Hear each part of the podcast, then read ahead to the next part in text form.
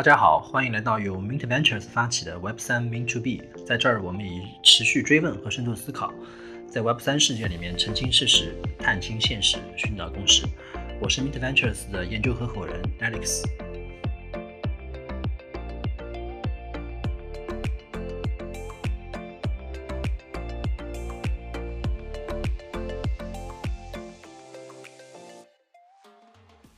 咱们这话题是 Curve 亲自下场参战，然后去中心化稳定币消音再起这么一个话题啊。然后呃，在正式开始之前，我们先介绍一下两位嘉宾。第一位是秋山啊，他来自于无界版图。然后第二位是呃 Curve 中文社区的小明啊。那么要不请两位也简单自我介绍一下？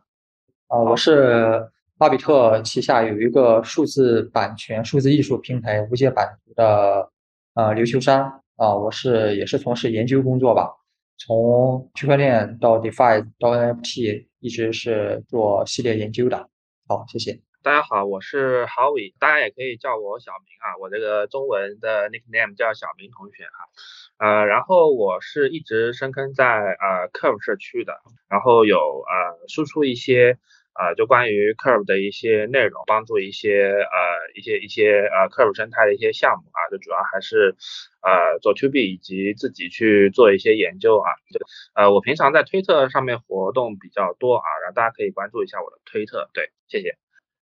好的好的，然后二位的推特我们会放在我们这期播客的这个呃这一期的详情当中啊，后续我们的听众可以去看一下，关注一下二位啊。然后我自己本身是 Mint Ventures 的研究合伙人，大家可以叫我 Alex。啊，那咱们今天就进入正题啊。咱们今天主要聊的话题是去中心化稳定币啊，也是最近比较火热的一个话题。呃，但是因为考虑到就是可能有一些听众他对于去中心化稳定币这个概念本身啊，包括它的一些基础的就知识还未必非常了解，我们先聊一些比较基础的话题啊。呃，咱们第一个聊的就是去中心化稳定币的价值跟场景啊，因为呃我们大部分。就是刚刚进入 Web 三的，或者刚刚开始做一些加密投资用户，基本上使用过稳定币，比方像 USDT 啊，像币安他们那边常用的 BUSD 啊，这个大家可能比较熟悉。那么去中心化稳定币可能用过的朋友就没有那么的多啊。那么在二位看来，就是稳定币就是那个大的一个大的一个赛道啊，稳定币这种产品，在 Web 三的商业世界里面，呃，在你们看来有哪些呃比较核心的场景？然后以及呢，它的底层价值是什么？然后这个问题要我们先请秋山先来聊一下，好吧？好，嗯，稳定币其实我们过去在做 DeFi 的时候已经知道它的一些场景是很明显的，要么是抵押是吧？要么是挖矿，要么是支付啊，要么就是储备。那现在我们的行业的叙述趋势换到了一个更大的赛道，就 Web 三嘛。Web 三其实。它就不再是金融了，是吧？也不再是小众圈子的金融了，它是包含了一些艺术啊，还有数字版权啊、数字文化呀等等非常大的一个领域，甚至它就是过去 Web 二互联网所能做的一切，那现在就是今天 Web 三所要去颠覆的一切。那同样的稳定币呢，啊，作为 Web 三的一个非常。有特色的一个，我我们说嘛，Web 三和 Web 三互联网和 Web 二互联网如果有什么很大的不同，那我们都会说这是一个去中心化。那再往下走到应用层面、商业层面，其实是否还有一个特征就是是否会接受 Crypto 支付嘛，是吧？比如说我们现在要去 Web 三的一些呃数字艺术啊、数字版权平台去购买一些作品，那这时候你就不能用一些 Web 二的一些支付宝啊，还有 Visa 卡去支付。那我们还是希望能够看到它能够接去接受 USDC 啊、USDT 甚至 BUSD 啊这些的支付，所以我认为呢，呃，可能目前阶段我们能够看得见的这么一个啊短时间里啊稳定币在 Web 三的商业世界里，它可能会担当起这么一个支付一个啊作用，所以它的底层价值呢，可能就是也是目前啊我们区块链这些中心化稳定币。啊，所啊独有的那些价值支撑，比如又是共识支撑啊，又是美国美元底、美元信用背书啊等等，啊，这就是我的答案。OK OK，啊，小明怎么看这个问题？稳定币呢，实际上它是呃分成两个部分，就一个就是呃我们合规的一些稳定币，或者说是呃由美元作为依托，或者说啊中心化的一个稳定币，就是这个呃目前主流的三大稳定币就是啊泰达泰达的 USDT 啊 Circle 的 USDC，还有币安的 BUSD，然后这三个稳定币也是目前的主流稳定币，然后他们目前也是分列就是。呃，整个稳定币发行规模的前三啊，然后呃，另外一个部分呢是呃是一个去中心化的一个稳定币啊，但实际上其实我是这样子理解去中心化稳定币的，就去中心化稳定币，我们可以就绝大部分的去中心化稳定币，我们都可以理解它，它是一种票据啊，就类似于银行智能汇票啊，或者说商业票据这样的一个定位，就比如说 MakerDAO 的 DAI，它是以呃，就是我们讲它最初的最最简化的版本，就是你。抵押以太坊，然后超额抵押以太坊，然后就可以呃借出来这个贷这样的一个票据啊，然后当然还有呃市场上还有很多其他各式各样的一种去中心化的稳定币，但是它们本质都是票据，就是反正站在我这边是这样子理解的。OK OK，所以刚刚刚刚两位就是对于去中心化稳定币，包括稳定币本身啊这个东西都有一些各自理解。呃，秋山觉得可能。呃，它在 Web 三商业世界主要还是呃场景还是支付结算的啊。然后小明这边提出了另外一个比较有意思的看法，就是稳定币本质上是票据啊。OK，那么我们再来呃进一步聊一下，就是刚刚谈到的是稳定币啊，是一个比较大的一个概念啊。那么稳定币里我们可以粗我们可以粗粗的把它进行分类，有一个分类角度就是它是中心化的还是去中心化的啊。那么中心化大家可能知道，就是说它是由中心化机构来去发行的啊。一般来说它都是有。呃，有监管账户，当然有些可能没有啊，像泰达可能没有，就是呃国家这边去监管的监管账户，它毕竟是有一个中心化去呃中心中心化的一个银行体系，有呃对外生成是足额对的这么一个资产啊，在进行发行。那么像去中心化的话，它基本上就不不基于中心化的这种银行体系来进行发行啊，它一般都是啊通过智能合约啊去产生的，不管它有没有抵押，但它至少是基于智能合约去进行产生的啊。那么在二位看来，呃。刚刚我们描述了一些中心化跟去中心化稳定币的场景，作为稳定币来说啊，那么它们两者，呃，在整个 Web 三世界当中，各位认为他们在场景上有没有什么很明显的区隔？就是有一些场景可能是中心化它更适合做，有些可能只有中心化才能做，有没有这样明显的区隔？然后这个要不请小明先来聊一下，好吧？啊。好，然后就像刚才我们聊到一样，实际上，呃，像呃，就是说三大的一个中心化稳定币，就是通常是使用一个是，呃，就是说价值一个存储，就举个例子，就是一些它可能呃使用的法币，它可能并不是，呃，并并不是美元啊，有些地区啊，然后呃，因为现在整个 crypto 市场，然后主要的就比如说我们要进行交易，它最好的流动性，它还是通过美元。啊，那这个时候实际上这里就是有一个呃，就是说交易啊，这个交易这是一个很大一个场景啊。然后第二个呢就是支付场景，就是中心化稳定币实际上就是啊，一个是价值存储，就基于美元本位的价值存储，或者说它是一种美元替代品啊。然后呃，然后去中心化的稳定币呢，实际上就是其实呃，目前就是在支付的这个应用里面有一些应用场景的，就是 MakerDAO 的 DAI 啊。然后其他的这些稳定币呢，实际上呃就是还是处于一个非常早期的一个情况啊，非常早期的情况。它主要的用途呢，它可能还是呃就我刚才讲的，它是一种票据啊。就就以这个这里有一个比较意思有意思的一个呃稳定币，就是我列举一个例子啊，就比如说 Alchemist 啊，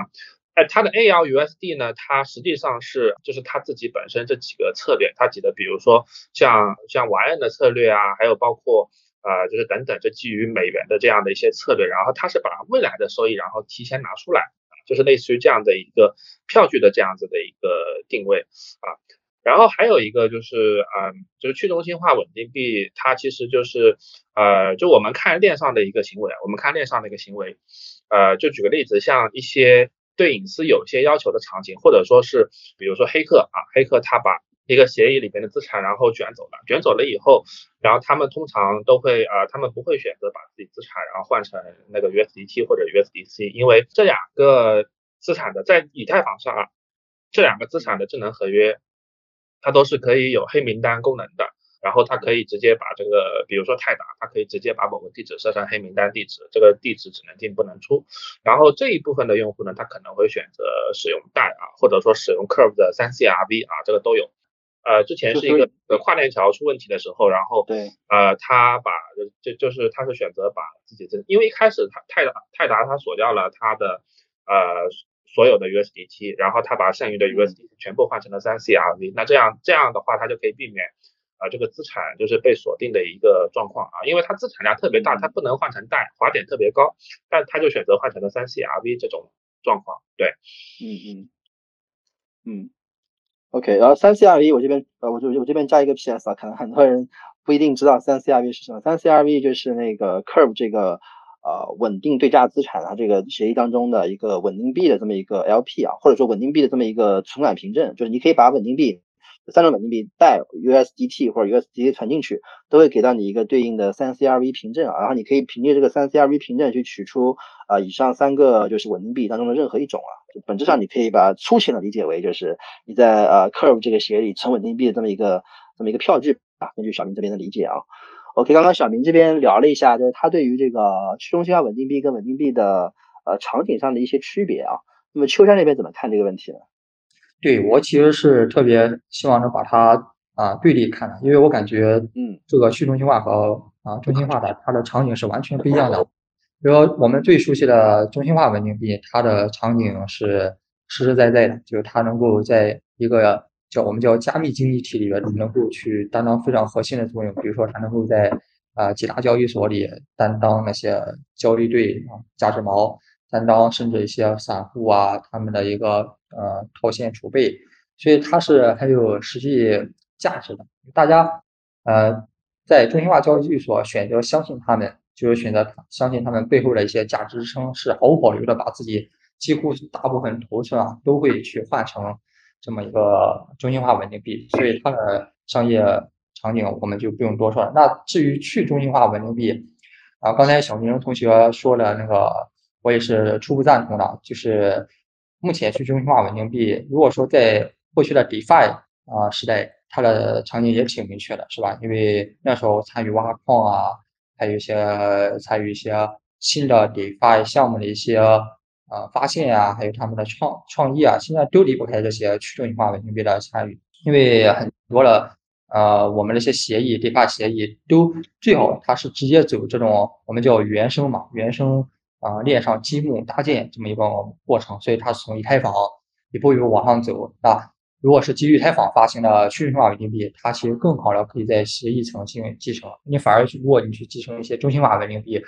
会面临一些什么跨链啊，还有是合规啊，还有监管等等，还还有黑名单这些问题。所以我感觉在那个时代，去中心化稳定币是可以让大家更好的参与到 DeFi。但是现在呢，大家也知道 DeFi 这波潮流是比较示威的嘛，所以接下来去中心化稳定币有什么新的场景？目前我我认为我也给不出大家什么答案。至于小明说的那个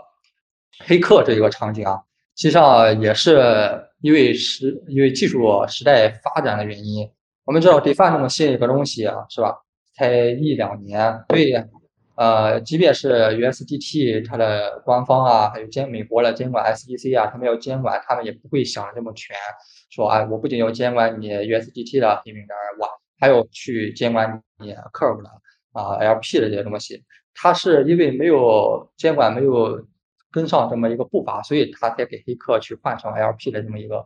契机。当然，如果以后会发展更大的话，或者说这个赛道重新被重视、监管进入的话，我相信，即便是客户这么一个场景，只要他惧怕 SEC 的话，他也会被他，即便他是基于智能合约的，他也会被列入这么一个 LP，也被列入监管的黑名单。所以这个场景呢？可能在未来某一天也会消除啊啊，这就是我对这两个稳定币的一个理解。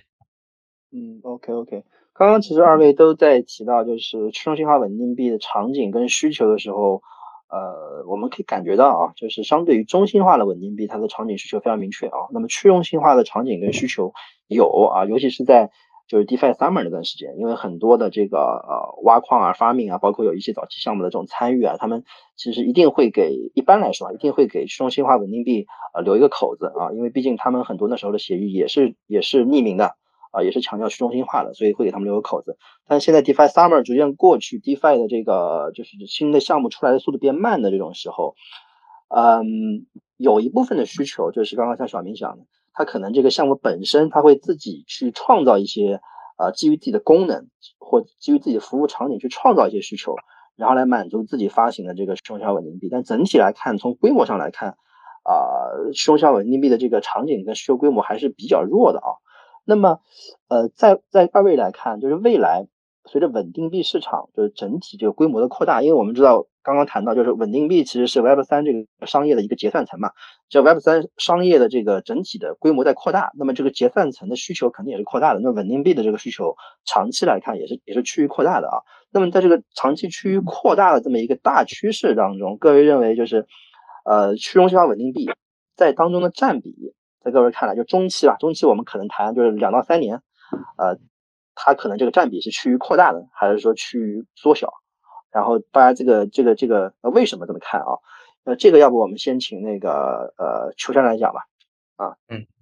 哦，我们可以其实呃去分析两个情况，一个就是呃同比扩大，同比扩大这个是基于我们当前的一个认知，嗯，就是我们从二零一八年到今年。这么一个行业发展的这么一个规律来认知，呃，我们可以认定为它是一个同比扩大的。为什么呢？呃，过去其实一两年是因为美联储无限放水嘛，导致很多的一些主流金融的美元能够通过 USDT，尤其是 USDC 能够进入到我们这个行业，所以实际上我们可以看到他们在我们行业就在一两年里瞬间达到了呃几百亿美元甚至一千亿美元的这么一个量级。所以呢，未来的话，假如说未来全球变好的话，啊啊，实际上这个行业的美元增量会持续不断。所以有一点可以肯定，就是中心化稳定币它的那个比它的数量 supply，呃，是永远从一个理理想的角度，它是会增强的。那至于这个份额，因为过去几年我们看到那个，呃，就是尤其是从 DeFi 开始吧，再到去年，呃。中心化稳定币增强的同时，也伴随着啊去中心化稳定币的这个 supply 增强。为什么？因为很多的一些呃去中心化稳定币的它的一个生成协议啊，我们叫协议本身，它可能都会依托于呃这个中心化稳定币，尤其是像 USDC 是吧？没法到现在很大的储备基本上是 USDC，所以呢，呃会有一个同步扩大。啊，所以它会有一个叫亦步亦趋吧，会变得更好。那至于这个份就是比例嘛，比例可能啊也不会跟现在比不会差太大，那依然是维持现在这么一个百分之呃八八九十是啊中心化稳定币啊，百分之那个十可能是去中心化稳定币。第二个情况呢是，我想我们未来可能还有一些情况是今天的认知所不能主。主导的，比如说我们感觉今天 DeFi 没什么了，我们感觉今天呃去中心化稳定币没什么场景了。当然，永远不要去低估咱们 Crypto 圈的创造力，是吧？可能在明年、今年又出现像去年 NFT 那波潮流，或者说未来的 Web 三就喜欢去中心化稳定币，那这么一个需求的话，即便说没有未来的啊无限放水这么一个总体 supply 的增量，但万一这个需求只会刺激去中心化稳定币，那可能也会导致去中心化稳定币的份额啊比例变得很大。这是我的两个看法。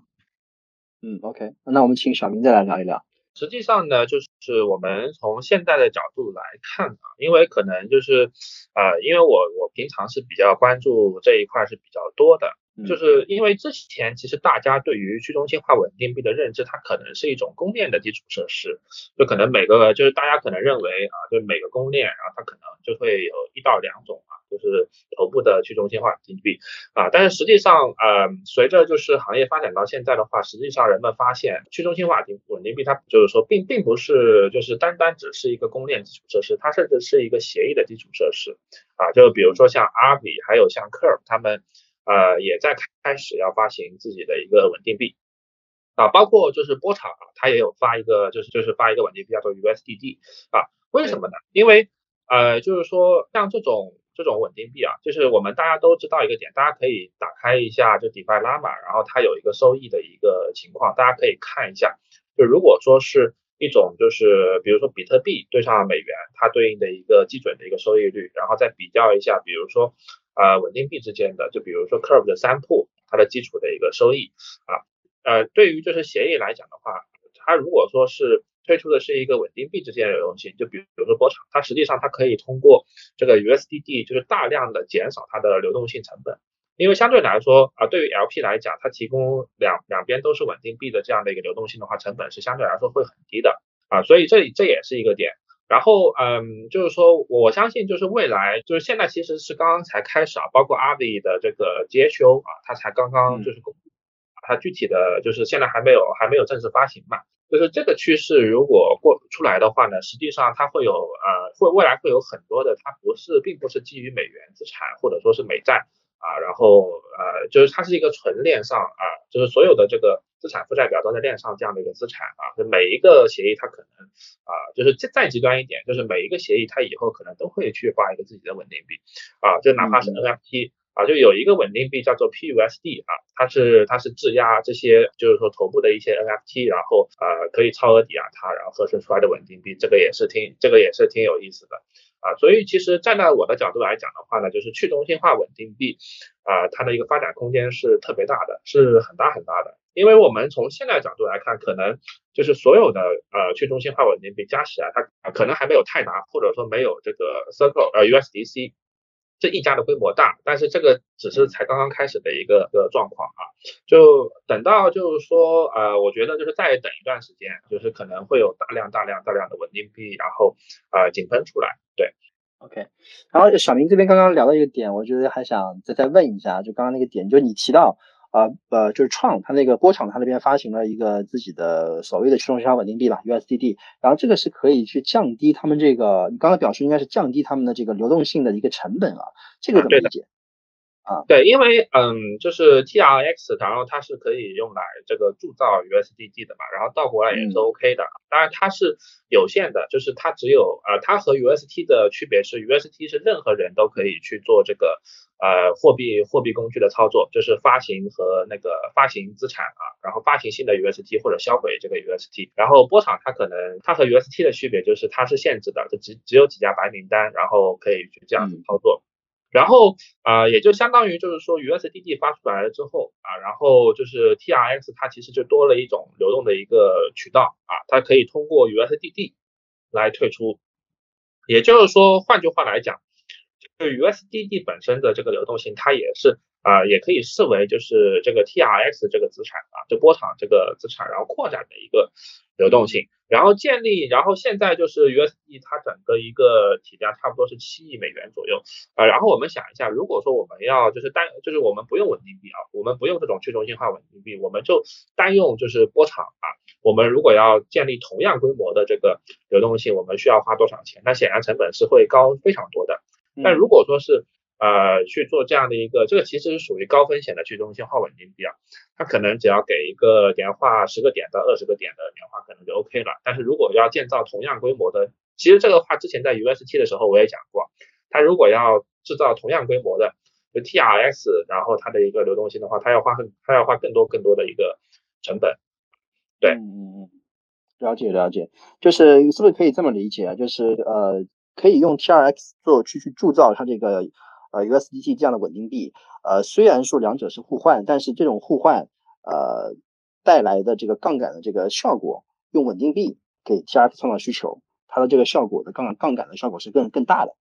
相比它用同样的这个这个流动性成本或者同样的这个 APR 去撬动呃 TRX 本身的话，稳定币的方式会会会会更好。会更节约成本是这么一个概念吧？对，就是按照嗯，它现在数据的话，我觉得这个应该是至少节节约了百分之七十以上的成本。对，嗯嗯嗯嗯嗯，了解了解。呃，OK。那么刚刚其实我们已经聊到一个话题了，就是说那个刚刚咱们聊的话题的这个核心的含义就是说，哎，未来稳定币长期规模增长，这个我们是共识。那么未来在稳定币这个总市值当中，去中心化稳定币的这个规模会不会增长？刚刚小明提到了一点，就是说，呃，包括秋山也提到，就是未来我们其实去中心化稳定币它的来源可能会变得更加丰富，很多来源可能是我们目前还没有办法推演出来的，但是这个趋势已经很明显了。像那个 Curve 自己做了稳定币，RV 自己做了稳定币，以及像我们去年看到为什么去中心稳定币的市这个市占率其实一度也是增长的非常快的，就是因为 Terra 它做的稳定币 UST 市场规模扩得非常的快，这也是来自于这种去中心稳定币的一些创新嘛。所以这一块可能是未来去中心化稳定币增长的一个一个核心的这么一个动力啊。呃，那么这边就聊到我们下一个那个话题，就是呃稳定币整体的一个一个竞争格局啊。呃，那么就是在稳去中心化稳定币当中呢，其实目前的代表项目，刚刚我们也聊聊聊到了最大的市值规模的是代啊，是 MakerDAO 发行的。然后目前第二大的应该是那个 Flex 啊，就是那个 FlexShare 他们发行的，也是一个呃部分抵押的一个去中心化稳定币吧啊。呃，那么其他刚刚还有的就比较比较多了，像那个 a r b i 他们这边要做 GHO，像那个 Abracadabra 它也是个借贷协议，之前做过的呃 MIM，包括刚刚小明这边讲到的用 NFT 铸造的 PUSD 啊，所以去中心化稳定币整体来看，它的这个项目的总量呃这个种类啊，其实还是非常多的啊。那么我们就引出了下一个问题，呃，为什么越来越多的项目它开始亲自下场去做呃稳定币了？就一开始我们看到，就是做稳定币的这个协议本身就是做稳定币的，那么代作为代表。那么后续我们看到一些公链做稳定币，啊，像 Terra 啊，像 n e a 像刚刚的波场，他们公链做稳定币。而目前开始我们发现一些 DeFi 的协议，甚至一些 NFT 的协议都开始搞稳定币，这个是为什么？啊，这个要不请小明先来讲一下。嗯，因为其实其其实就是。呃，一个原因我刚才已经讲过，就是降低这个就是资产本身的流动性成本。然后另外的话呢，就是站在 Curve 的角度啊，是它是为了就是要增产增加就是自己的一个就是说呃增加自己的一个资产规模。因为现在就是 Curve 它身上他是没有任何杠杆的，就是他现在的这个就是说六十将近六十亿美元的一个 TVL 是没有任何杠杆的啊。然后，但是呢，就是呃，也就是说，每个人去投进去的钱，其实就比如说，有人说可能会有 MIM，对吧？然后呃，可以用 Curve 的 LP，然后铸造 MRM，然后复投，但实际上这个占比很小啊。然后，但是我们看一下，就是就是说看一个例子吧，就是 MakerDAO 和 Uniswap 的一个 case。然后我们看一下，就是带它带它的这个抵押物的一个组成部分，就除了就刚才讲的，就是呃，就是 PSM，就是就是一个 USDC 的一个储备之外，其实还有一个储备，它是占很大的一个规模的，叫做 GUNI。对，Uni 是怎么一回事呢？它就是呃，它是用 Uniswap V 二和 V 三啊，V 二和 V 三就是主要是 V 三它的一个。呃，流动性、流动性池、流动性的一个 NFT 啊，就是代和 USDC 的 NFT，所以呃，我们可以到 Uniswap 上面去看一下，它实际上这个是占很大一个比例的，就我印象里面应该是要占二十到三十亿美元这样的一个 TBL，还是很大很大的一个部分的。所以说啊，对于这些就是基础协议来讲，就是发稳定币，就除了降低流动性成本之外，另外有一个非常重要的效果就是可以。呃，就是说，其实就是给他的 LP 提供更多的工具。就是如果说，呃，比如说风险偏好就是比较激进的，那好，我可以通过这种这种稳定币，比如说，呃，我如果只是单纯去存那个三铺，我一年年化可能只有百分之一点四几啊。但如果说我可以用三铺，然后去啊铸造啊，利用三铺，然后质押它啊，质押它，然后合成更多的，比如说像呃。就目前 Curve 的稳定币还没有出名字，我我们暂且叫它 CRVUSD，对吧？然后把 CRVUSD 换成就是其换成主流稳定币，然后去加杠杆，那这样我就可以得到更高的一个资金利用率。那对于 LP，就是对于 LP 来讲，它多了一一种工具，然后对于 Curve 来讲的话呢，啊，它也提高了它的一个就是规模啊，就是跟其实就是跟这个呃 Uniswap 和 MakerDAO 的这样的一个组合一样啊，它也。提高了这个资本规模，啊，就是达成这样的一个效果。对，嗯，了解了解。刚刚小明这边聊聊两点，第一个刚刚前面聊过，就是提高这个呃自有资产的这个流动性的，应该是降低了自有资产这个流动性的一个一个成本啊。第二点刚刚谈到一点，就是提高了，如果它是个 DeFi 协议的话，提高了自己这个 DeFi 协议啊 LP 的这个资金利用率，本质上是可以视作就是呃让让。用户到这边来做 LP 来提供流动性的这个需求啊，变得更加的旺盛啊，是能够提高自己本身 DeFi 协议的一个 TVL 的啊。OK 啊，这个再请秋山来谈一下，就在你看来，为什么后续包括现在啊，越来越多的项目开始自己下场去做稳呃去做重新去做那个去中心化稳定币了啊。对这一块儿，其实我们呃也是很有发言权的，因为在二零一啊二零一九年的时候，啊我们就是几乎是国内最早一波推出呃 DeFi 战略的 All in DeFi，因为二零一九年那时候 DeFi，尤其是夏天的时候，DeFi 根本还没入到大家的法眼里，但是那时候我们就已经决定要 All in DeFi，但是有一个非常好的点就是。对，那 DeFi 这么多协议嘛，后来我们就知道，但是当时二零一九年我们选的 All in DeFi 做了第一个协议，就应当是跨链加稳定币，就是跨链加去中心化的稳定币，而且我们也知也是希望我们提出来，希望能够以跨链的资产作为去中心化稳定币的抵押品啊，所以会有 BTC 啊、以太坊，所以当时也是很有意思，就以这么一个稳定币开端了。后来呢，其实我们发现啊，啊要做好一个去中心化稳定币啊。就是你要基础设施要牢靠，这是一个基础设施牢靠。第二个就是你要很懂那些呃上层的应用，是吧？你的稳定币要去支撑哪些应用？所以有这么一个需求之后呢，我们就会发现，哎，要做好去中心化稳定币，你之前你要做好很多很多的工作，很多很多的储备，所以就要从交易开始，是吧？所以结果。大大战略之后了，我们第一个落地的项目反而是那个什么，反而是我们的我们叫超导协议。国内的用户应该也知道，其实就是一个像 Uniswap Curve 一样的，这这两个结合起来的这么一个 AMM 协议。因为你要做好这么一个技术储备啊，你要有交易的场景，是吧？然后你的稳定币要能去到这些 AMM 里，所以从慢慢开始有了交易，发现之后还有在做借贷啊，做完借贷之后，那一刻我们发现，哎。所有的这些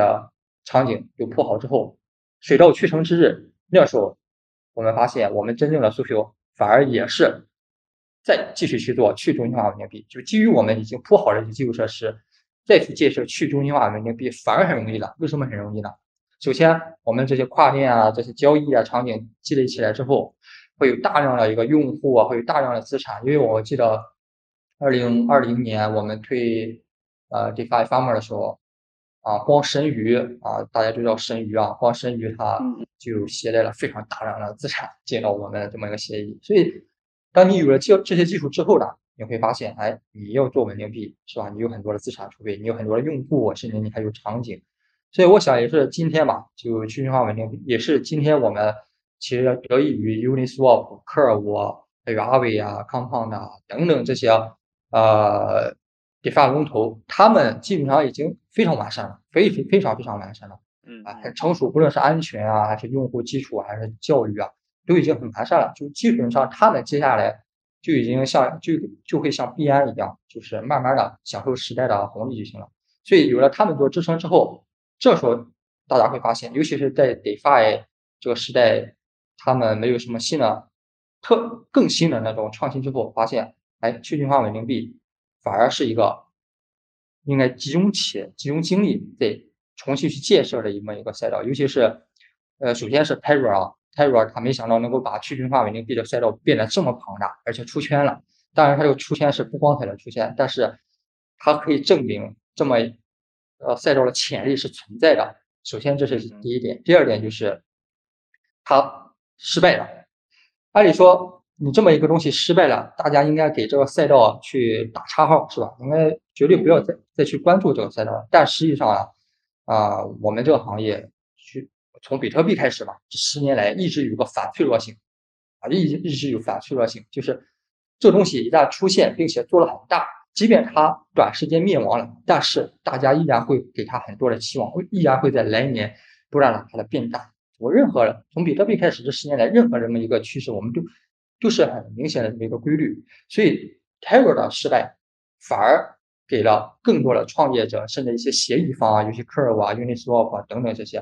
他们重新把这么一个去中心化稳定币赛道给做好一个契机啊。同时呢，其实我们也知道那个呃，反正这就说一经落得万物生嘛。但是呢，呃，我相信啊，接下来不论是 Curve 还是 Uni 还是阿伟，他们去做去中心化稳定币，一定会非常。深刻的去吸取 Terra 的那些问题，当然 Terra 问题，如果接下来我们有问题的话，我们可以深入聊聊一聊 Terra 的问题，反正一定会深入去解决它的问题。所以接下来我们相信啊，接下来无论是新的创业者，还是我们这些巨头协议，科尔伍啊、哈维，他们去做去中心化稳定币，一定会做的会更好。所以这一块也是目前来看，我们去中心化稳定币这一块，除了如果把贷去除掉啊，我们不去考虑贷，去考虑其他稳定币，加起来才十几亿，顶多十几亿这么一个规模，所以它的空间是很大的。而且相信就是，呃，我们 DeFi 这波其实是残留了很多啊，就是 DeFi 虽然说过去了，时代过去了，但是它遗留下了很多的创业者和风险机构，所以这一波人是很迫切的希望能找到一个突破口的。所以目前来看，去中心化人民币就是最好的一个赛道。对，那个我更正一下，光 Frax 就已经有十四亿美元了。对，哦，我其实刚看了一下，Frax 目前应该是真正的流通是八亿啊。嗯，有十四亿，我是 DeFi Llama 这边的数据。啊，我是通过 d u Analytics，应该是更准确一点。对。OK OK，呃，然后待会儿关关于这个，我们可以再再深入聊一下。刚刚秋山这边。呃，他其实提到了两个两个他的看法，就为什么现在越来越多项目做稳定币。第一个就是呃，在目前这个阶段，很多 DeFi 协议比较成熟了，包包括他自己的基础业务比较牢固了啊。另外一块，他本身自己也积累了大量的用户啊，像那以 Curve 像那个 r v 这边为代表啊，呃，包括像之前的一些公链，它具备这样去做稳定币的这么一个呃这么一个需求跟基础啊。啊，另外一块呢就是。呃呃，我们我们笼统来讲，就是稳定币的它作为一个结算层，作为一个支付层，或者作为一个价值储存这么一个东西，啊，它对于它的用户面必然是会比较广阔的啊，就相对于单独的一个 DeFi 协议来看，不管是借贷还是说去去 Curve 里面做流动性，还是做那个兑换，就稳定币本身它的用户面向是最广的啊。然后第三呢，就是稳定币本身它作为一种业务，不管这个稳定币本身的业务是通过去吃稳定费，比方说通过像 MakerDAO 这样去吃利率的方式。还是说通过像费啊这样的方式去做所谓的协议控制价值，呃，通过发发稳定币去把更多的这个资金纳入进来，然后自己可以通过这个资金的运作去赚取收入，这些都是比较好的或者说比较新的一个业务模式，呃，然后可以去给这个协议呃在新的业务场景里增加的增加自己的影响力也好，啊，增加生态的控制力也好，或者增增加直接的收入也好，所以这个是很多项目它去做稳定币的一些一些那个基础的情况啊。刚刚刚刚咱们也聊到了，就是很多去中心化稳定币的项目，比方像去年最具代表性的这个 Terra，它升也非常快，然后最后它的崩溃的时间也是在一个很短的时间内就崩溃掉了啊。那么这边就存在一个呃存在一个问题啊，就是在二位看来，就是做好去中心化稳定币的必要条件呃有哪些？就是如果说我要去做一个去中心化稳定币，或者我要去判断一个项目它做去中心化稳定币它成不成立啊？有哪些条件是我们需要重点去考察的啊？有些可能是必要条件，有有些可能是呃是充分条件，或者他自己的一些独有的一些优势啊。就这两点，刚刚怎么看？比如刚刚咱们聊到 Frax，刚呃两位对于这个 Frax 的这个发行跟流通量在数据的这个看法上有些分歧啊。我们要不先来聊一下 Frax？就以它为例，大家看大家认为就是做好去中心化稳定币的充分跟必要条件可能有哪些？要么这次先请那个呃呃秋山来讲，然后小明第二来来讲吧。对，Frax 其实是我自从啊，其呃其实也不是，其实我去年这里分享一个小故事吧。去年也就是一年前，整整正好一年前，二零二一年的八月份，八月初，当时我们以研究院的形式对去中心化稳定币赛道做了一个呃研究报告和未来预判吧。当时我们提出的是呃当时的项目，当时其实跟今天差不多了。当时项目做了一个一加二加 X 的这么一个预判。什么是一呢？一就是龙头 MakerDAO，二一加二的二就是有两个项目排在 MakerDAO 之后，叫 Terra 和 Liquidity。当时 Liquidity 还是比较行，现在不行了。加 X，X 的话就是啊，就是排在他们后边吧。这前三个之后，他们有可能会随机啊胜出，其中有啊第一个是 Frax，第二个是 SUSD，第三个是 USDN，第四个是 Fe 啊，第四个是 Ample。啊，那些像啊赛路那些，就因为当时比较新嘛，啊，所以没有考虑，所以正好也借这个机会，就是啊我们啊这选一加二加 X 这么一个项目，这么一个依据，其实有两个依据啊。第一个依据是临题效应，临题效应就是啊一个时间，就是说一个好的东西啊啊，如果它存在的时间够长，你就有足够的理由相信它在未来持续的时间也够长，就好的事物会越来。它的时间越长，那它未来表现的会更好，所以这是我们一个我我们判断一个稳去中心化稳定币项项目一个必要条件啊，就是所以我们考察项目都是有经过时间考验。第二个，第二个啊，第二个是叫第一性原理啊，所以我们一会儿会借 Flux 这个来讨论一下。叫第一性原理就是你的稳定币的设计机制不能太反常，一定要有嗯正八档的第一性原理，比如说 Basis Basis 这种，它就就不具备第一性原理，因为呃理性的人。当时 Basis 很火热，但是我们都没有参与，因为大家都知道这是一个预期嘛，这是一个共识，这是一个远期的期货债券，所以它这种不是第一性原理，它这种是什么？它这种是那种共识啊，我们就给它好听的名字叫远期的共识。什么叫第一性原理？就是像 MakerDAO 这种，你要就相当于你是你你这个研究你的团队就是一个对它进行板白挑剔的挑刺的这么从各个方面的风险去挑它，它的机制有没有问题。是吧？超额抵押其实是从研究的层面，它没有任何的大的风险。我们讲这个，即便是我们当时去分析 Terra 的话，啊，Terra 的话，其实你要分析它的话，你你也有建立在几个假设上。第一个假设就是说，你要假设 Luna 这个大公链代币，它是能保持头部位置。当这个基本假设你去设立成功的话，你会发现，UST 的它的一些稳定币的机制也是很合理的啊。一会儿我们会再讲。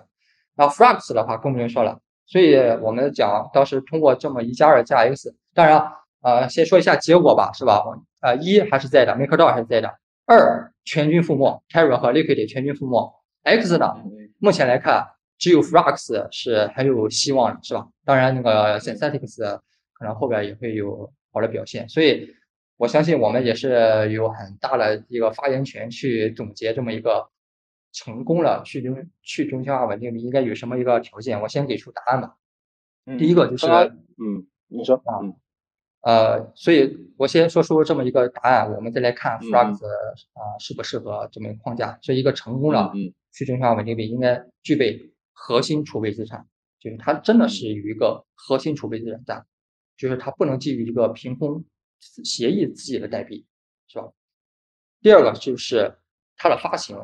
它不能建立在一个预期价格膨胀上，就是我们讲 basis 是有一个大家参与这个项目是吧？大家会对它有一个价格预期啊，对它规模有个预期，所以它无形中会把它的这么一个发行模式瞬间，比如说你才项目才诞生一两天，你的规模竟然达到了十几亿、几十亿，这显然是不对的。但是 Flux 呢，你会发现它，你看它的 supply 曲线是慢慢慢慢增长的，是吧？到今年啊，咱咱就说十多亿吧，是吧？到今年为止也才十多亿，但是它的这么一个发行模式就非常健康，它是有储备，有多少储备我就发行多少量，所以它是一个随着时间慢慢增长一个储备，所以这是第二点。那第三点的话，其实就是我们讲这个效率了啊，超额抵押是吧？呃，这是 MakerDAO 是后来改进了，它要引入了 PSM 和 USDC 是实际上是为了去改进它的超额抵押这么一个不高效性。所以，一个成功的一个去中心化稳定币，它应该在这方面去解决。所以，它应该要避免过高的超额抵押，它应该有接近一比一的这么一个抵押，也就是我们所说的呃 UST 那种交易铸币也好，还是说这种一接近一比一啊就微超额这么这么一个抵押铸币，反正就是来提高它的它的这么一个抵押的效率。再一个就是要有很好的一个场景，是吧？其实 USD 的场景啊它是有的，但是呢它不够大。就是它不够大到能够支撑支撑起它这么大规模的那么一个市值，所以它败在了它这个呃太夸张的这么一个膨胀上，所以实际上它也是被裹挟的往前走，这是它的一个问题。嗯，再一个就是啊，我们讲就是要维持汇率的锚定嘛，这是一个很重要判断稳定币是否成功的一个最重要的一个条件，就是你能否有很好的机制去能够实时的维持你的汇率锚定。那这一块其实通过 Flux 还有 UST 的这么一个成功，我们能够去了解、去判断出，必须要建立实时的这种套利兑付。就一旦出现低于锚定或者高于锚定，对吧？不论是哪种情况，你能够允许套利者能够走协议交易市场和外部的这种交易所的交易市场，能够瞬间在这两个市场中能够实完成套利兑付，一定这个时间一定要非常短，只有非常短的话，这样才能迅速把。这个汇率回归到锚定，避免出现那种就是抛售储备资产、大规模抛售储备资产导致的这种死亡螺旋这么一个情况。所以其实 Flux 在这方面是做了很好的。它首先在这一块是没有任何的障碍，就是它能够满足这种及时的套利兑付。再一个是它的储备资产，我们正好要回到第一个条件，就是 Frax 的储备资产它是有 USDC 加 F 叉 S，而且它在协议开始的时候，F 叉 S 的比重是非常低的，是吧？大部分是 USDC，这样的话，即即便是出现这种呃黑天鹅或者说灰犀牛这种套利兑付，那实际上人们也是去走 USDC 这么一个套利空间。对 F 叉 S 这种死亡螺旋是非是非常示威的，只要 F 叉 S 还在，不会被死亡螺旋，那这个协议就会永远保持今天的这么一个情况。所以我们讲啊，一个条件，储备资产的抗死亡螺旋性。所以你如何做好你这个去中心化稳定币储备资产的抗死亡螺旋性，无非就是要么你借助以太坊 ETH 是吧？没有用说我用一个山寨币的，大家还是如果你去抵押。币的话，还是希望用 ETH。如果你不用 ETH，你可以走 USDC，是吧？如果你还想有自己协议的储备资产，比如说你还可以去呃组合 USDC 加 F 叉 S。但这是在这个情况下，像 Luna 没办法，Luna 其实它的情况很复杂。Luna 它的储备资产就有 LUNA，是吧？我们知道。但实际上我们讲 Luna，如果说它真的是一个，它很多年来都是一个排名前十的这么一个超级超级公链的话，就相当于。BNB 币安链一样，实际上很少有那种我们叫币圈索罗斯，它能够对这么一个巨型的一个公链资产造成毁灭性打击。所以理论上，Luna 本身它是一个很好的有抗死亡螺旋性的储备资产。但是没办法，因为那个组合性的攻击太强了，包括 Luna 它这个所谓的前十啊，也是在短短的这么半年里，可能会有人裹挟着往前把它变成了这么大规模，但实际上它在二零二一年是没有这么大规模的。所以这也是一个发问号的一个地方。再一个就是一些呃比较专业的东西，我这里就不细开了，我就跟大家简单提一下。比如说有两个速度的比拼啊，就是一个套利者扳平定价市场汇率的速度，还有套利者获取利润抛售啊储备资产导致下跌的速度等等，还有本本身储备资产也正好处于极端行情，自身下也面临下跌啊，只有前者的速度极快，才能有效预防死亡螺旋的加剧。所以这是我们的一个比较深入的一些研究吧，反正这里就不展开了。好，就这些吧。好的，好的，好的。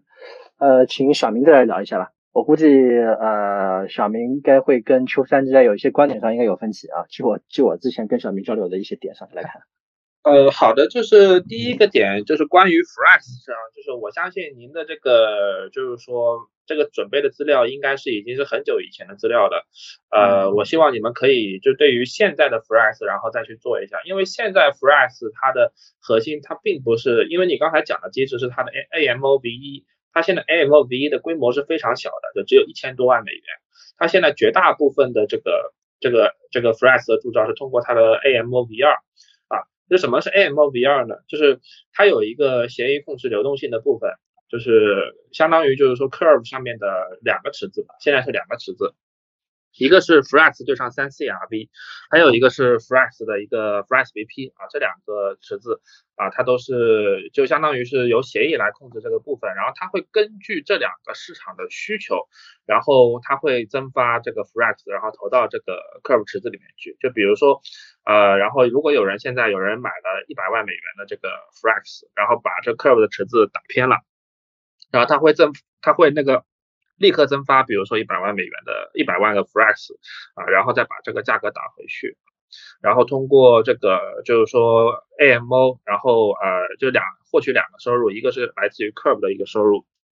还有就是因为刚才这样的一个增发动作，然后形成的一个做市收入，形成了一个做市收入，所以现实际上它现在已经基本上就是说说就除开 AMOV 这个部分，我们看 AMOV 二这个部分，我们可以认为它是一个呃就是说完全的一个就是说就。就相当于两个主要的 AMO，一个是里面成分是 USDC，一个成分一个是更大规模的一个啊，这成分是三 CRB，就是我们认为它现在是一个百分之一百的一个储备的一个稳定币啊，啊，这这是一个这是这是一个部分，我觉得可以根据它现有的，因为这个这个点我也批评他们了，他们现在的文档不是很完善，我觉得可以直接去用一下。呃，第二个部分的话呢，就是 UST 的失败，就是。其实我跟呃我们我们跟呃跟包括 Curve 的 Charlie 啊 Michael 啊，我们实际上都有呃一个最基本的一个沟通，就是因为 UST 它这个它这个稳定币它是呃它是呃因为货币经济学里面有一个东西嘛，叫做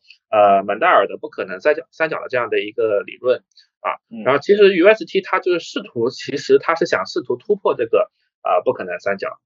同时它是怎么？它是它的那个呃汇率是稳定的啊，它是个稳定币。然后完了以后，资本是出呃自由出入的，它可以通过就是说任何人啊都可以通过它的一级市场，然后自由的就是选择。去注 Luna 啊，是是那个销毁 UST 注 Luna，或者说是销毁 Luna 注 UST，这个是自由流通的啊。然后所以说它是呃一般来说啊，就是按照现在的这个经济学的一个理论的话呢，这不可能三角它最多只能达到两个，然后它实际上试图要三个三个要一起获得，所以说它最后就失败了。那为什么呃 USDD 它其实产品形态跟它是完全一样的，然后它和 USDD 和 UST 的一个差异点就是 USDD 啊，它其实它没有把这个它的资本是不可以互相啊自由流通的，就只有白名单的这个机构，然后才可以去操作它的货币工具，就其他人是不可以动它的货币工具的。但 UST 不是，是任何人就可以去动它的货币工具，那也就意味着恶意做空的人，对吧？他比如说。他他手里面囤了很多 UST，然后立刻去一抛，然后再去动用这个货币工具，那很快就会把这个呃多米诺骨牌，然后一下子给推倒。对我觉得这个东西发稳定币，其实我们还是要回归到这个就是说传统金融里边的这些这些理论啊，其实这两边我认为是比较互通的。对对啊，目前 OK，那我们回到这个刚刚咱们聊这个问题本身啊，就像现在。呃，做去中心化稳定币的这么多，就刚刚两双两位都聊到了，它有一些内在机制上，就内内在机制的合理性，包括套利机制，包括货币铸造跟货币销毁的机制，呃，这些内在机制之外，嗯，做好一个去中心化稳定币的，就是这个外在的，就在两位看来，呃，比方说像那个 UST，我们知道它外在它自己做了一个呃自己的一个 anchor，就是给你保证百分之二十左右的这么一个。呃，无风险利率啊，那么有些像 Flex，它肯定有很它自己有很灵活的这种这种货币供给的方案，然后可以呃去跟很多外部的这种 DeFi 协议去很啊弹性很大的自由的伸缩跟供给啊。那么像外部的这种条件，在各位看来有没有一些做的比较好的的项目？因为我们知道内在机制呃维持啊这个货币印呃这个很多协议都做到了，比方像刚刚讲到这个 Liquid 呃就是 Liquidity，它那个 LUSD 的稳定性到目前来看没有出过太大的问题，但它这个市值规模起不来。它的外部需求没有啊，导致就变成一个僵尸的稳定币的一个项目。那么像外部需求的拓展，各位有没有看到一些好的案例？呃，可以呃供别的项目去做参考的，或者说我们把这些好的案例啊用来去搜索未来可能会爆发性增长的这个稳定币项目。这个要不请小明先来聊一下。呃，那个实际上我刚刚还想补充一点啊，我们还是我还还还是想补充一点。呃，就你你在刚刚讲的是一个就去中心化稳定币的一个外部应用，实际上我认为目前做的比较好还是贷啊，但是实际上这个部分占有的规模它不会特别大。现在实际上啊，为什么我把这些稳定币，我认为它们本质上都是票据啊，就是核心原因就是因为他们当前的一个情况下，当前的一个情况下，就举个例子，呃，就我刚才讲的那个就是 CRVUSD 就 Curve 发的稳定币。啊，他发这个稳定币的目的是为了提高他的 TVL，然后当然对应的他可以从他自己本身的收入里面，然后拿出来一部分啊，或者说是用呃现有的这些 CRB 的排放啊，本质上还是把这个收入的一部分，对，因为它已经形成经济循环的嘛，这边我们不展开讲啊，就是把本质上就是把收入的一部分，然后去补贴这个呃，就是说 CRV USD 的这个流动性的这个部分啊，然后它就可以让整体的这个赚起来。实际上现在所有的这个。去中心化稳定币，你要说它真的就是有没有做出外部的应用，目前还真没有。因为做出外部应用，其实我觉得有一个先决条件，就是首先它自己的一个流动性要足够好啊。像戴尔，它通过 GUNI，然后它通过它通过这个 PSM，然后它可以获得很好的对 US USD 的一个流动性。然后 Flex 它也可以就是通过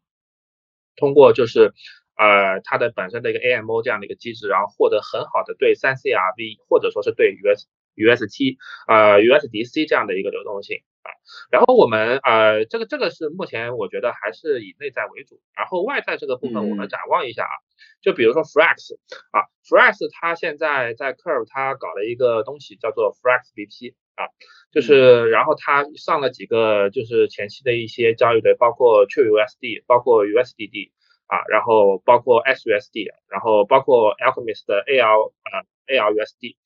啊，还有 APUSD 都是它的一个呃一开始的这个流动性池。啊，它是通过推出了这个 Flex BP 啊，然后呃就有相当于就是说本来这个流动性成本就是他一个人出，那现在他通过呃 Flex，实际上他现在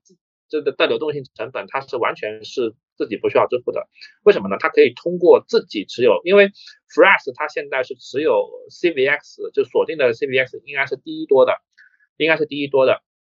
就它可以通过手里的这个就是持有的 Curve 的治理资源，然后来分摊掉它本身的一个流动性成本。然后它推出了 Flex BP 之后，然后其他的一些新兴稳定币，然后它可以也可以一样可以帮助分摊分掉分摊掉一些 Flex 它本身的一个呃两个方面吧，一个是分摊它的流动性成本，第二因为呃有更多的协议接了 Flex BP，那就增厚了这个 Flex 对上 USDC 的这样的一个。池子嘛，啊，就跟三 CRV 的用 use case 是一样子的，就是相当于就是把一部分的成本然后转转嫁给别人了，啊，通过这种方式然后来获得一些增加自己的一个使用使用案例，或者说降低这个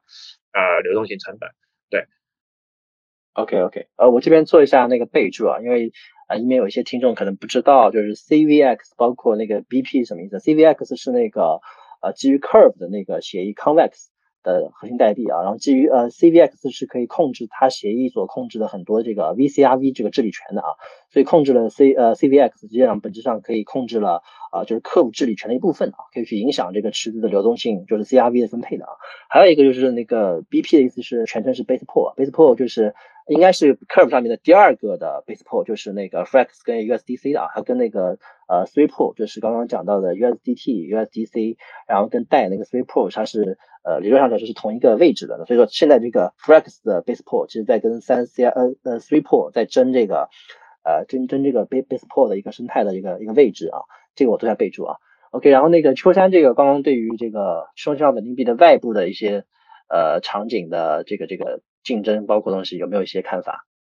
对这一块其实我也是观点是类似的，因为呃其实目前来看。嗯，它是带的一些外部的一些做法是比较好的，因为呃，首先啊，带作为一个龙头啊，它能够被很多的一些协议，还有很多的一些交易所认，所以就相当于啊，大家如果都认比特币的话，那比特币做起事来就很容易，是吧？问它出出圈还是在这个圈里，所以实际上现在的很多的一些新兴的去中心化稳定币，刚才也是我也听了，我也听的是很新奇啊，尤其是 Flux 的这些，其实 Flux 的这些。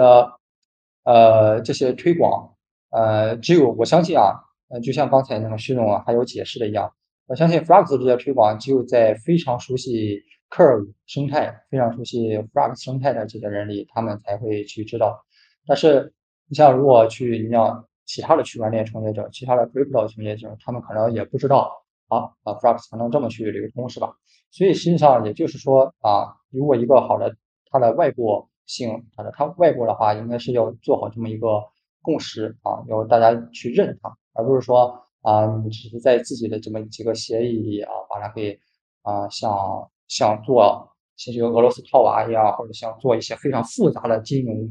啊结构，我们叫结构性金融这么一个产品，去把它想办法玩起来。实际上这个也是有限的，但我相信啊，客户本身也是一个非常强有力的一个平台，所以很多的稳定币啊。其接下来我也相信，然后后边会有一个问问题是关于客户的，就很多的接下来一些稳定币要去做好外部的一些工作。过去可能还是像贷一样会依赖这么一个，哎，你是龙头，那我交易所都认你，啊，交易所都认你的话，实际上对它的规模增长是很有帮助的。但接下来，嗯，所谓的龙头是吧？交易战场已经发生了变化，稳定币最大的战场实际上慢慢已经回归到了 Curve 啊，现在是 Uni V 三这么一个场景里。所以接下来与这种大协议带着的新兴稳定币进行一个外部的这么一个扩充，我相信也会是很好的一个路径。所以接下来，当时我们也是有个想法，因为没有来得及做。当时其实我们想，呃，呼吁呀，就是所有的也是去年吧，当时也是呼吁所有的这些新兴稳定币都要跟这些 Curve、Uni V 三他们进行一个强紧密的一个结合，通过他们把交易战场从啊我们所说的小交易所呀，或者说小 DEX 里边去夺回来。你只有让大家都能够在 Curve Uni 见到你们这些新兴代币的一个重要的一个支撑，那它其实就是在会像在 BI 之外形成这么一个共识区啊，它的规模增长就不会成问题。可能也是刚才讲的那个 Flux 那个，呃，当然我去年了解的 Flux 和今天了解的可能不太一样，但是 Flux 能有今天这么一个规模增长、稳步的增长，我相信也是离不开 Curve，还甚至是 Uni 他们的这些啊头部。用 AMM 交易所的这么一个支持的。嗯，OK，好，咱们刚刚其实已经聊到我们今天的一个比较重要的一个课题啊，就是咱们今天的这个主题就是 Curve 亲自下场参战驱动信号稳定币啊。Curve 它本是一个就是稳定对价资产的，当然它也有非稳定对价资产啊，它也有以太坊、比特币，包括跟稳定币之间兑换，但是它大部分人对它的印象，包括它主要的 TVL 还是集中在稳定对价资产，除了稳定币，还有像封装的。啊，这个 STETH 啊，一些一些一些那个质押的呃质押的这个 staking 平台的一些资产，啊，是一个稳定币对价。但是我们今天还是聊的是稳定币啊，就是 Curve 现在亲自要来做稳定币了啊。嗯，刚刚这个原因我们已经聊过，可以提高它的这个 LP 的这个呃资金利用效率啊，然后可以呃给它更多的这个收入，形成更好的一个经济循环。那么我们比较关心的一个点就是 Curve 自己本身它是做这么一个流动性的一个平台的啊，它亲自下场做稳定币。意味着它肯定要扶持自己的这个稳定币，但是呢，Curve 又是非常依赖于呃稳定币这个生态，或者说稳定资产这个生态的繁茂的。那么他又做呃有有些人可能会质疑，他又做裁判员，哎，或者说他又经营体育馆，但是又要去呃把他那些就是竞争的竞品引入进来，他怎么样去划定好自己这个稳定币跟竞品竞争的一个边界啊？这个要不请小明先来聊一下。嗯，其实我认为这个问题的前提条件是不存在的，呃，因为啊，当然就是我得出这个结论的，就是说前提条件还是我认为稳定币是票据啊这样的一个前提条件下啊，因为其实嗯，很多人他是把你比如说去中心化稳定币和中心化稳定币它的一个定位其实是呃，如果是趋同的话，那的确会有这个问题。那就像我今天啊前面已经呃就提到过的一个观点，就是。呃，稳定币它未来不是一个公链基础设施，它是一个协议基础设施，啊，或者说我我们可以等同于什么呢？就等同于啊这些稳定币，我们都可以把它认为啊它是就比如说是这家公司然后发出来的一个商业票据啊，然后比如说以美元本位的一个商业票据，然后不同的就是票据，然后它对应的信用等级是不一样的，然后对应的使用场景也是不一样的，比如说像有一些的。比如说 UST 对吧？它其实它的目标，它是想成为一种比较通用的，就大家啊都用 UST 来建立流动性，都来交易。就是 USD 其实它的定义就其实就有点像是，就是我是我就是一个稳定币啊，我我目标我可能是要把那个 USDT 给干掉，它有可能就是有这样的一个呃定位。但是但是就就如我刚才介绍过的这个。就是说，CRB USD 定位一样，它首先它定位不是这个，它的目的其实就是是就是为了提升它本身的一个业务啊，然后给 LP 更多的一个选择，所以我认为不会构成这样的一个。竞争竞竞争的一个情况，他也不会去啊，就举个例子，就是说有可能啊，但是但是这里就是有一个部分，就是啊，比如说 Curve 的一些生态项目啊，比如说像 Convex 啊，或者说类似于 Concentrator 呀，还有等等等等，就是 Curve 的这些生态项目，它可能就是会比较支持这个 CRV USD，它可能会比如说对于这个 CRV USD 相关这个东西，它会通过这种方式来拓展外部性，但它也是仅限于这个 Curve 生态内的一个部分。或者说，呃，我这边还要再再举一个例子啊，我前面其实漏讲了，像 SUSD 它现在是如何来扩展它的外部性的，就是，呃，像像 Synthetic 它在 Layer Two 它有一个有一个期货交易所啊，然后呃，如果是去那个交易所去交易的话，它必须是得使用 S 资产，比如说 SUSD 然后来开单啊，这个也是一个应用场景的一个呃扩展。对，所以我认为就是说，呃，就是这个实际上实际上是不会发生冲突的。对。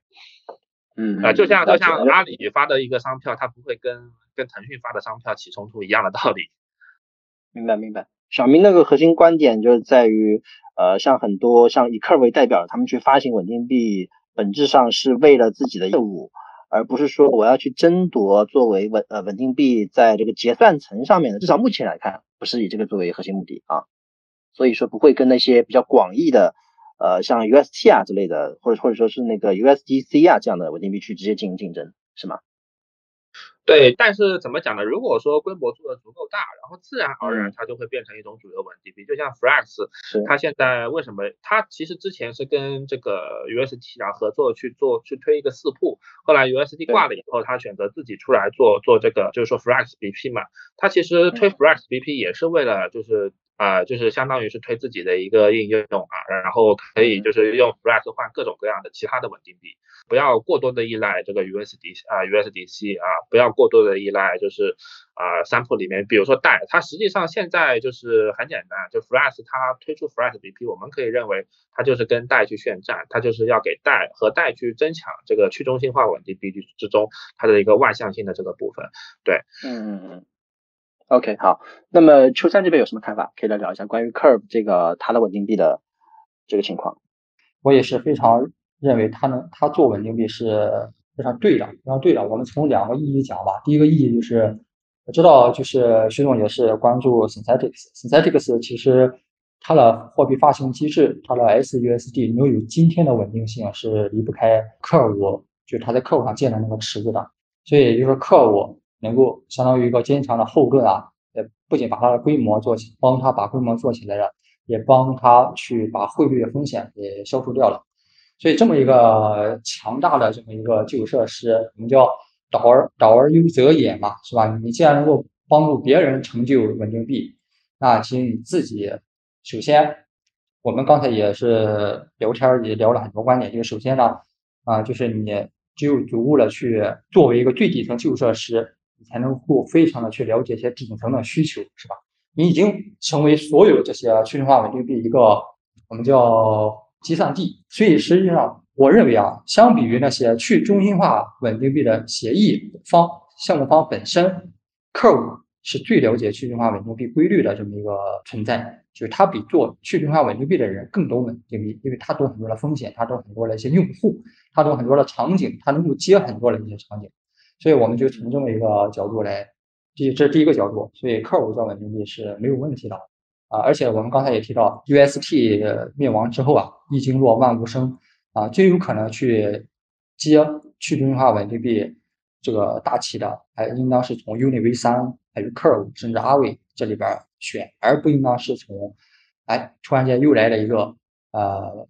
不知名的一个创业团队，他们要从头去搭建。这显然不符合边际效率嘛？就是你这个，你还要给行业一年的时间去证明自己，那客户早就发展成了几十亿规模了。所以这是第一个角度。第二个角度，我还是啊喜欢从那个原理的一个，就是一个我们叫第一性原理、第一性思维的角度去看。实际上，我们去正好快到结束了嘛，我们就做一个路线嘛。啊，你看从微客道开始，微客道的改变是吧？微客道已经不是超额抵押的，它变成了什么？变成了那个 PSM 这种。USDC 这种是吧，接近一比一的这么一个东西存在，然后再到 Frax 啊，其实 Frax 不论是今天跟客户的深度绑定，还是它之前的模式，实际上本质上是没有变的，就是它永远保持着这么一个一比一的这么一个即时套利兑付这个机制，这是存在的。所以这个东西再到 UST，再到 Fe，熟悉这几个项目的人，我把它总结出一个共同点，大家感觉看对不对啊？实际上。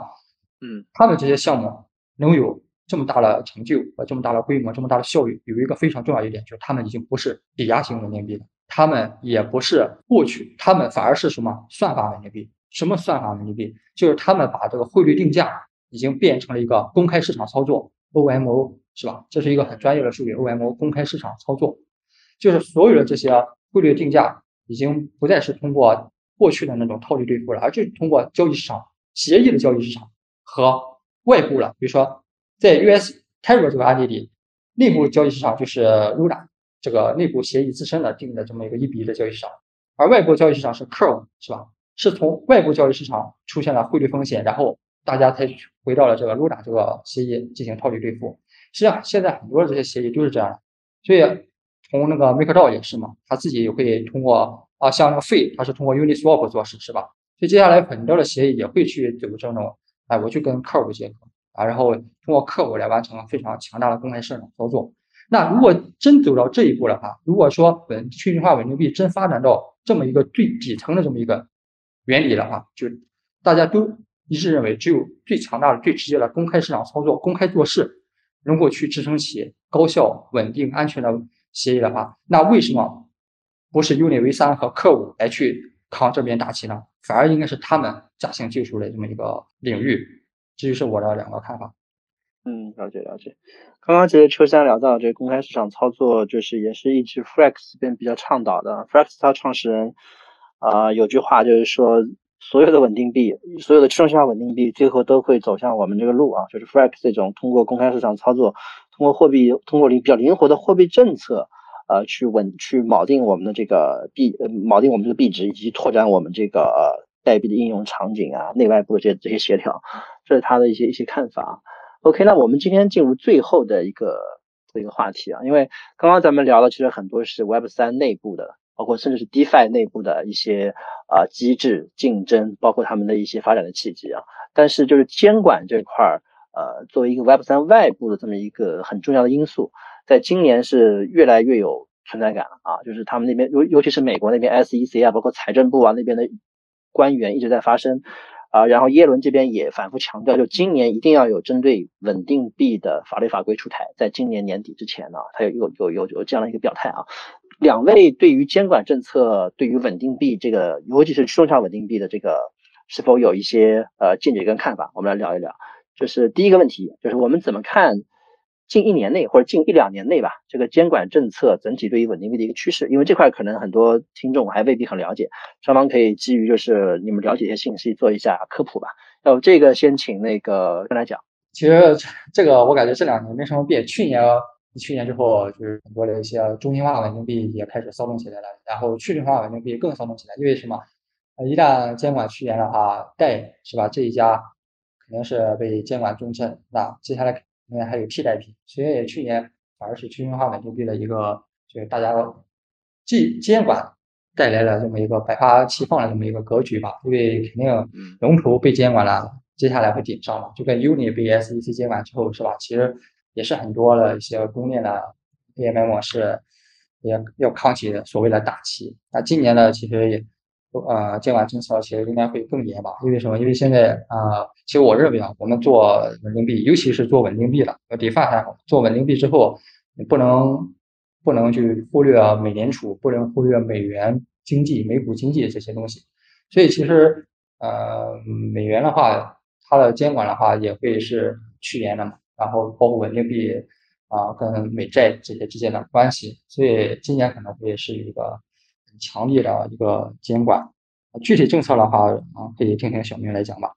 嗯，其实就是以我对现在的一个理解的话呢，就是因为之前之前这个呃也做过很多讨论，包括在 Curve 内部的一个讨论，包括在其他地方的一个讨论，就我们的认知就是监管应该还是在这个呃两个部分，就一个就是和美元本身的一个通道，就比如说。呃，比如说赎回 USDC，然后可能就对于这些合规稳定币，然后它的一个呃存管资产的这些部分，呃，这个是监管是有用的。但如果说是，比如说是针对，比如说我的全部的资产负债表它都是在链上，呃，实际上它很难很难很难去触达到，因为呃，就举个例子，像比如说。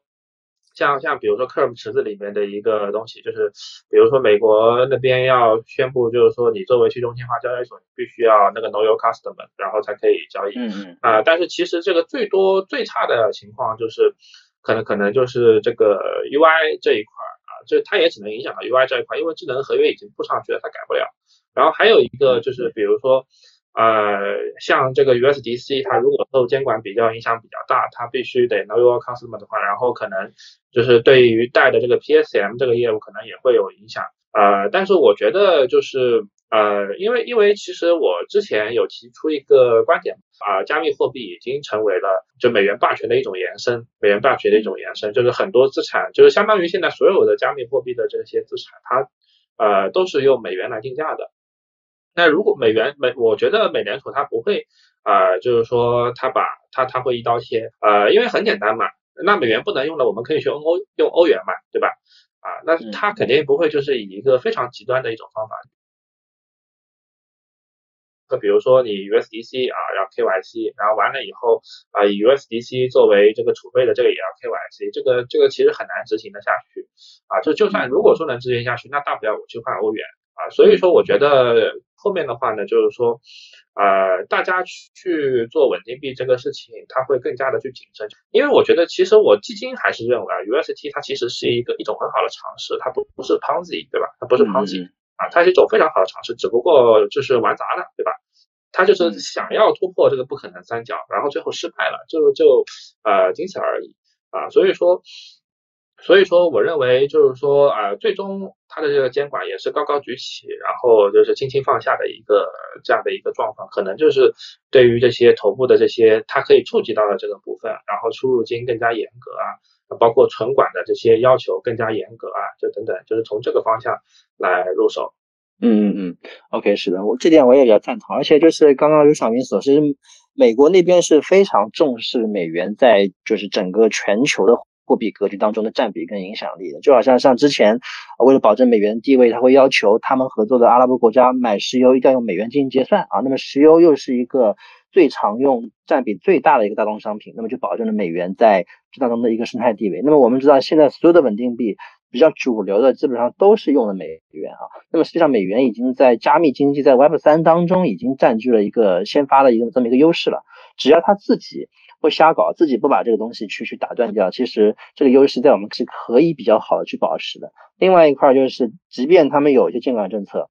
呃，大概率也是先从刚刚小明讲的，就是出入金以及对那些合规稳定币的存管跟监管这块去去做把控。呃，不管从技术难度上，还是他们从监管这个推进速度上，他们都很难在一个很快的时间内，呃，就一刀切的，或者是迅雷不及掩耳的去进行对 DeFi 对于去中心化稳定币进行监管，进行实际上的打击啊。OK，那么这个咱们今天最后一个话题其实聊的就是监管与稳定币、监管与 DeFi，呃的一个我们大概的一些想法吧啊。然后今天咱们其实这个这个这个对谈也差不多进行了一个小时左右的一个时间了啊。然后咱们聊的问题也非常多，从稳定币本身它的这个价值，以及去中心化跟呃去中心化稳定币跟中心化稳定币的在场景上的一些区别啊。然后再聊到了。呃，去中心化稳定币本身的一个竞争格局，包括为什么越来越多的项目要去做稳定币啊，然后以及为什么，也就是什么样的呃关键的一些环节是去中心化稳定币它的竞争的这么一个环节啊，以及最后我们也聊了监管，聊了就是 Curve 生态当中的这么一个呃稳稳定币竞争的一个未来的一个格局。那么非常感谢两位嘉宾今天的到访，感谢两位就是非常精彩的分享啊！而且尽管今天我们有一些分歧，但是我们相信分歧的碰撞当中，我们获得的获得的更多的是听众，包括我自己的一些启发啊！那么最后再次感谢两位到来，